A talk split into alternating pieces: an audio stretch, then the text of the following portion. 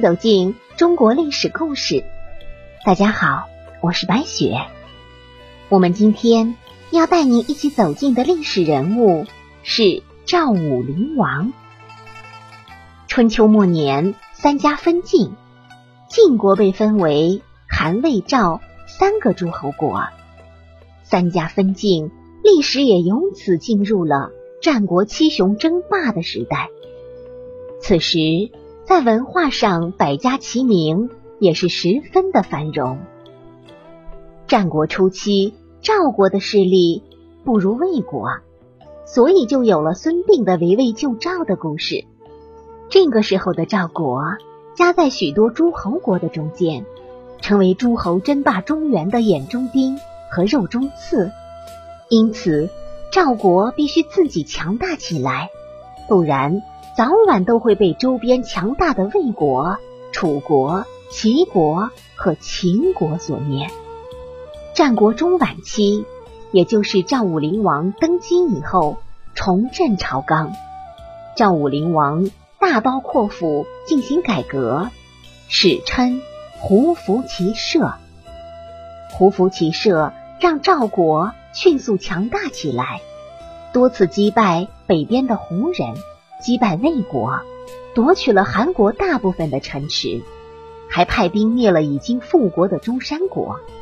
赵国由此成为战国中晚期最强大的诸侯国之一，也成为关东诸国中唯一一个有实力与秦国抗衡的主要国家。说起这个赵武灵王，他十五岁就登基做了赵王。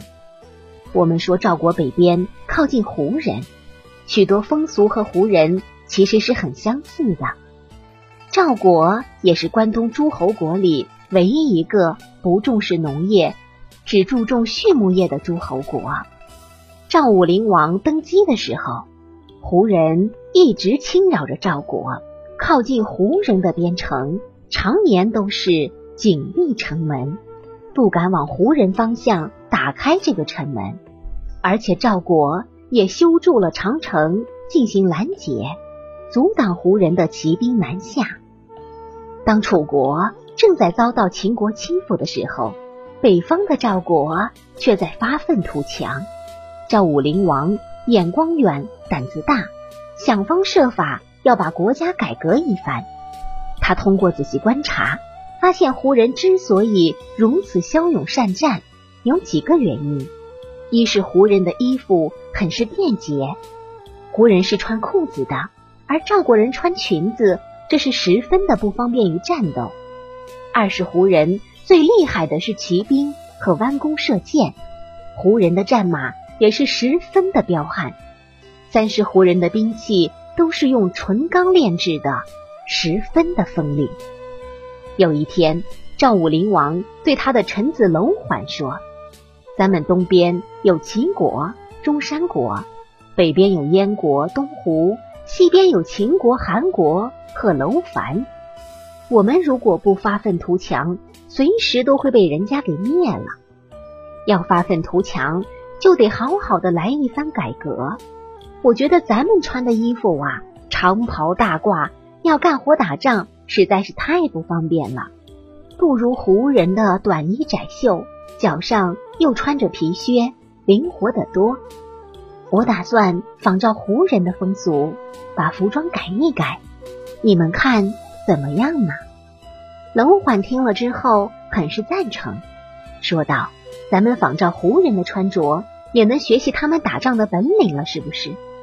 赵武灵王说：“对呀，咱们打仗全靠步兵，或者用马拉车，但是不会骑马打仗。”我打算学胡人的穿着，就是要学胡人那样骑马射箭。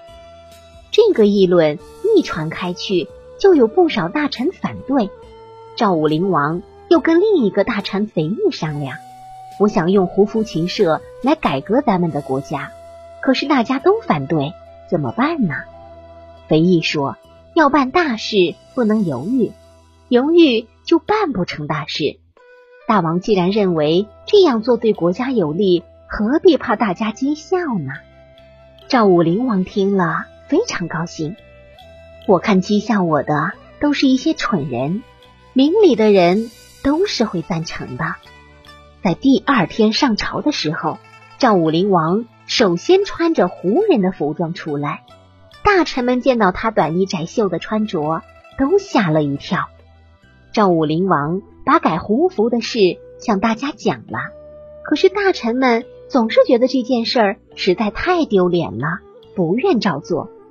赵武灵王还有一个叔叔公子成，是赵国一个非常有影响的老臣。他的头脑那叫一个顽固，他听到赵武灵王要改服装，就干脆装病不上朝了。赵武灵王此刻已是下定决心，非实行改革不可。他知道要推行这个新办法，首先要打通的是他那老叔叔的思想。